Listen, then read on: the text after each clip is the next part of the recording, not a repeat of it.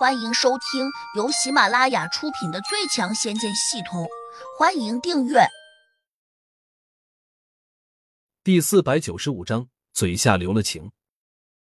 花，在那一刹，一大块肌肉被小白丝咬了下来，同时伴随着衣服撕裂的声音。大家都看呆了，商田却大叫起来。这种切肤之痛，显然不是一般人能够承受的。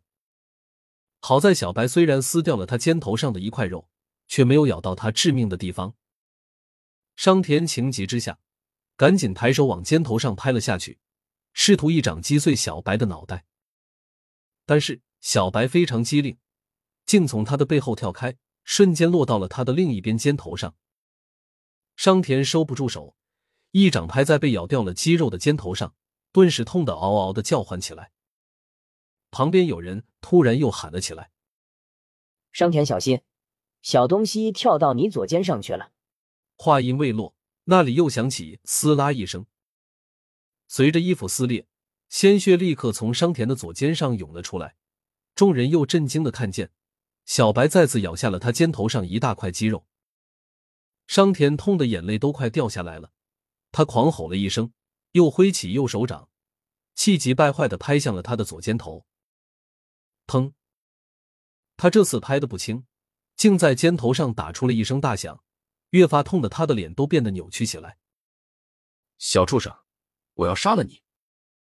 商田已经近似疯狂了，他急速的扭转着身子，想抓住小白，但是小白的速度明显比他快多了。众人都惊骇的看见，商田不仅没能抓住小白，相反，他又被小白撕咬了几口。以至于他上半身全是鲜血。商田还在嘶吼，这次是真的要气疯了。当着这么多人的面，他竟然连一只壮若小狗的小兽都打不过，而且还被咬得遍体鳞伤。小白好像并不想咬死他，所以才在他身上左一口右一口的咬个不停。胡杨心里清楚，小白在等自己的命令，只要自己说一声杀了商田。他一定会咬破商田的脖颈。不过，胡杨却暂时不想要商田的小命，毕竟这里是别人的地盘。倘若自己指使小白杀了这里的人，这空间的主人，也就是那个姓鲁的地仙，他肯定会来找自己麻烦。想到此，胡杨便冲小白喝了一声：“别咬了，小白，快回来！”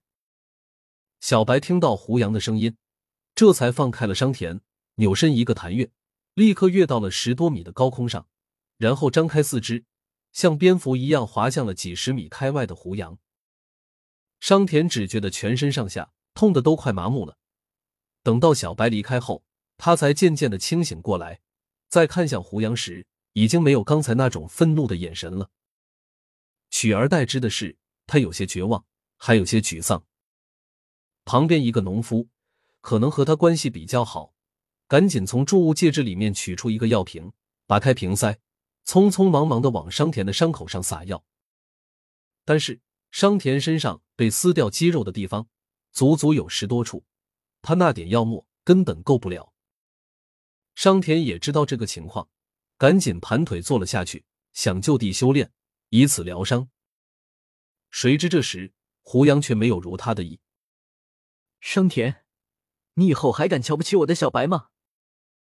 商田落寞的看着胡杨，艰难的吐出一句：“不敢了，我今天算是看走眼了。”很好，我暂时饶了你，以后要是再敢来犯我，我一定会让小白吃了你。胡杨冷笑了一声，转身带着小白扬长而去。商田恨恨的瞪着胡杨的背影，却没有再说一句话。麦子是个老好人，他可能担心商田记胡杨的仇，便打圆场说。商田，你不用听他的。那只小狗这么小，怎么可能吃掉了你？众人见胡杨走远了，这才七嘴八舌的议论起来。对啊，他就是威胁你的。商田，你别怕，那只小狗吃不了你。商田摇了摇头，恨声说：“这只小狗太可怕了，它刚才嘴下留情了。如果它想咬死我，我绝对逃不掉。”众人一听，尽皆默然。居然找不到一个理由去安慰商田。因为刚才小白咬人那个凶残的一幕，还深深的烙进了众人的记忆中。大家都很清楚，如果小白要咬死他，只需在他的脖子上狠狠的咬上一口，商田哪里还有活命的机会？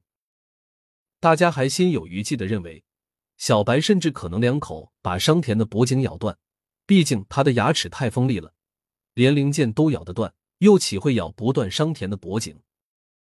虽然小白把商田咬得遍体鳞伤，为胡杨大大的出了口恶气，但他却并没有觉得很高兴。相反，胡杨心里还有点不安，总觉得哪里不对，一时之间却又想不起来。到了楼下，胡杨把小白拎起来，走进阁楼。杜玉儿正坐在窗边发呆，以至于胡杨已经上楼了，他才反应过来。